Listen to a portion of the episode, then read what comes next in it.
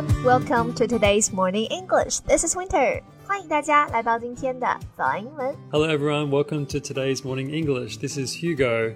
节目开始之前呢，先说一个小福利啊！每周三我们都给大家免费送哦纸质版的英文原版书、英文原版杂志和早安周边。大家微信搜索“早安英文”，私信回复“抽奖”两个字，就可以参加我们的抽奖福利啦。对，这些奖品都是我们老师为大家精心挑选的，非常适合英语学习，而且你花钱也很难买到。坚持读完一本原版书、杂志，或者用好我们的周边，你的英语水平一定会再上一个台阶的。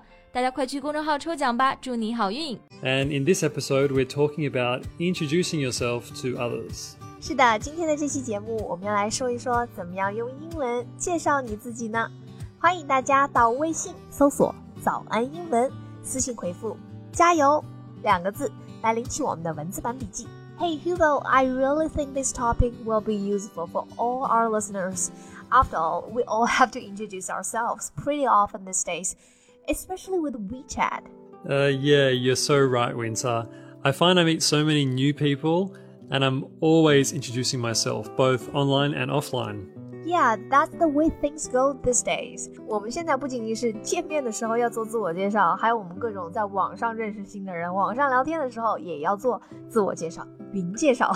Okay, so we should make a clear line between two situations where you're going to introduce yourself, okay?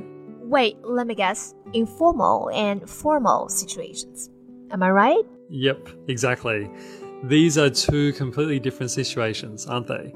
So, I guess informal is like when you meet some friends through your current friends. You know, like a friend of a friend. Okay, 朋友的朋友, friend of a friend.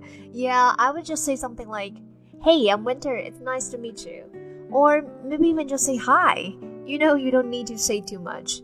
就是可能都不需要说太多，say 个 hi 也行。 Yeah, you're spot on, Winter.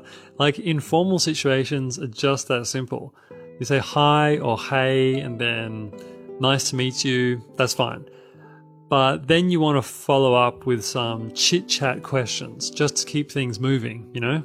Yeah, I know what you mean now. Ask open-ended questions like who, what, why, when, where, right?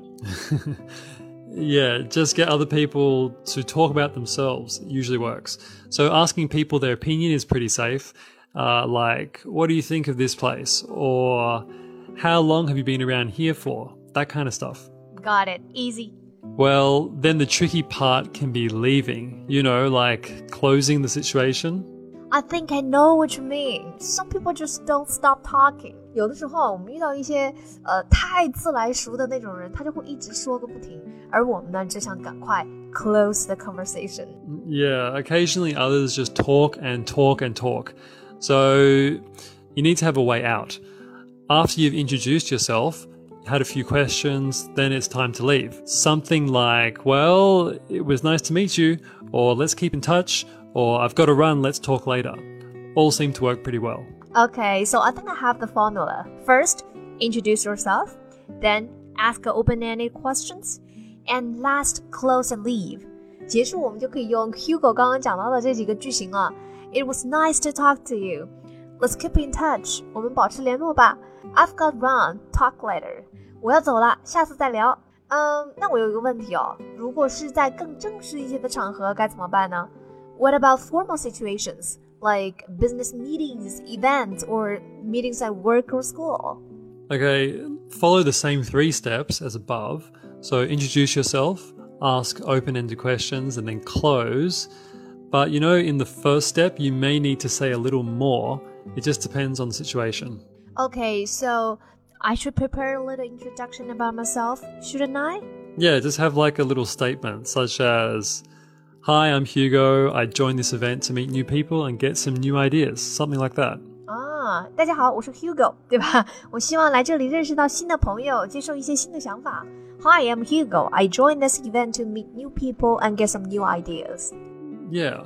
Or you could say, like, Hi, Mr. Zhang. I'm Hugo. I'm in charge of the marketing department here. It could be anything, but just be clear and keep it to one sentence. 啊，还可以跟他说，哎，某某某你好，我是 Hugo，我是市场营销部门的主管。比方说给自己一个 title，对吧？ Hi, I'm Hugo. I'm in charge of the marketing department here. Okay, that's good advice. Um, I guess the sentence just let people know who you are and what you do, doesn't it?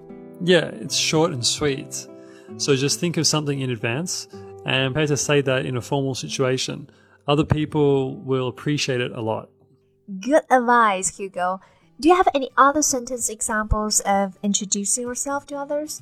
Oh, yeah, another good way to introduce yourself is not to say your job or that you're a student, but to say what you really do.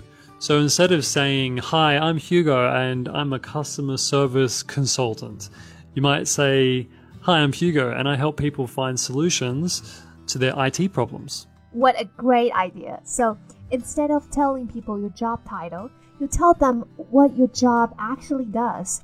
Nice one. Yeah, this introduction is perfect for people who have unusual or long job titles. It can make things much clearer when you meet someone for the first time. So, Winter, what do you do? Hi, Hugo. I'm Winter, and I help people get good at using English through sound waves. Ah, that really does sound interesting. yeah, can you tell me more? Sorry, we're out of time here. You'll have to wait till another day to hear the full story. Ah, okay. Well, hope this helps everyone to introduce themselves. Uh, bye for now. 对，在说拜之前呢，大家别忘了可以到微信搜索“早安英文”，私信回复“加油”两个字 来领取我们的文字版笔记。Bye, Hugo. Bye, everyone. This podcast is from Morning English. 学口语就来早安英文。